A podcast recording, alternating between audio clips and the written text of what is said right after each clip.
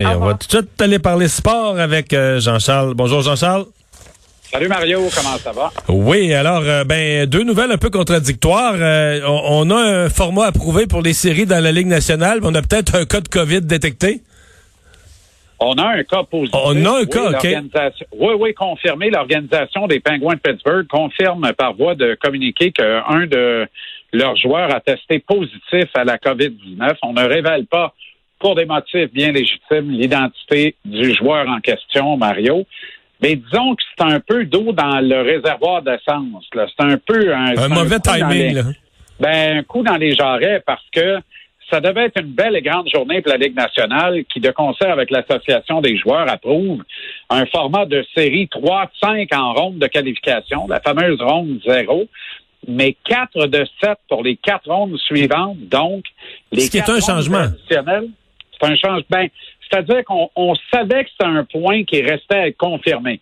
Les deux premières rondes devaient être des 3-5. Euh, mais finalement, les joueurs se sont rendus aux arguments de la Ligue nationale et ce sera des 4, de 7. On se dit tant qu'à jouer, rendu là. Et à 4 de 7, la perspective d'avoir plus de matchs est plus grande, évidemment, donc plus de revenus.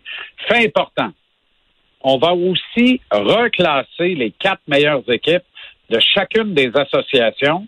Autrement dit, tout ce que les Bruins de Boston ont fait au moment de l'arrêt des activités, qui leur permettait d'être premiers de toute la Ligue nationale au classement général, ils peuvent tout perdre ça dans les trois matchs du tournoi à la ronde qu'ils vont devoir disputer contre les Cats de Washington, les Flyers de Philadelphie et le Lightning de Tampa Bay. Si à l'issue de ce tournoi à la ronde-là, avec les trois autres meilleures fiches de l'Est, les Bruins sont derniers, ben, ils vont être tête de série numéro 4 au moment de commencer les séries. Et ce que ça veut dire aussi, d'autre part, c'est que l'affrontement dont les gens rêveraient, c'est-à-dire Canadien-Bruins, n'est plus un automatique advenant de victoire du Canadien contre les Pingouins. Il faudra que les Bruins aient assuré la défense de leur premier rang de l'Est et qu'ils soient bel et bien tête de série numéro un pour qu'on ait droit à un duel 4 de 7 Canadien-Bruins au premier tour des séries. Et tout ça, c'est dans une perspective où on s'entend Tu sais, j'ai parlé à Jonathan Huberdeau tantôt des Panthers de la Floride. Mario, il n'est pas... Euh, c'est pas exactement life of the party, Joe. Il n'est pas complètement heureux euh, de la de la tournure de la situation. Il dit qu'une fois rendu là, ben il fait confiance aux autorités pour que tout soit sécuritaire. Comment ces petits gars-là, Joe Verdeau qui a 27 ans aujourd'hui, vont être capables de, de faire abstraction, de s'enlever de la tête la, la, menace qui plane, la santé de leurs proches d'ailleurs, leur, leur santé à eux aussi, se concentrer sur tenter de gagner des matchs de hockey, ultimement une Coupe Stanley, tout ça devant personne, j'insiste, pas de mhm. public. Eh bien, euh, parlons de cette annonce qui a eu lieu euh, tout à l'heure, en début d'après-midi, le sport amateur collectif qui reprend. Mais c'est pas simple. Bon, la première partie, c'est de l'entraînement. Euh, on comprend que là, la distanciation est possible. Mais fin juin, des matchs de baseball, des matchs de soccer, des matchs de différents sports, sans se rapprocher à moins de deux mètres, il y a personne qui voit ça, là. Personne ne comprend, là. Dans trois semaines et demie, ça, là, là Mario, là.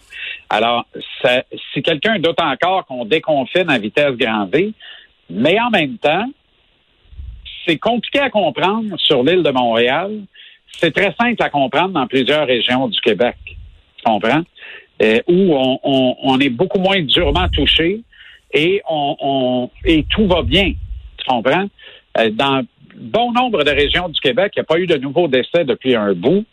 Et les nouveaux cas, là, la, courbe, elle est aplanie, elle est voire, elle est abrutie. Évidemment, il y a peut-être une recrudescence, une deuxième vague qui pointe à l'horizon. Mais pour l'instant, ça fait beaucoup de sens pour un paquet de monde ailleurs. Maintenant, des matchs réguliers d'ici la fin juin, je veux bien. D'autre part, ça concerne les sports collectifs extérieurs. Mais quand fait-il, Mario, des sports individuels intérieurs? Je rappelle que les Jeux de Tokyo ont été décalés d'une année, doivent avoir lieu en 2021.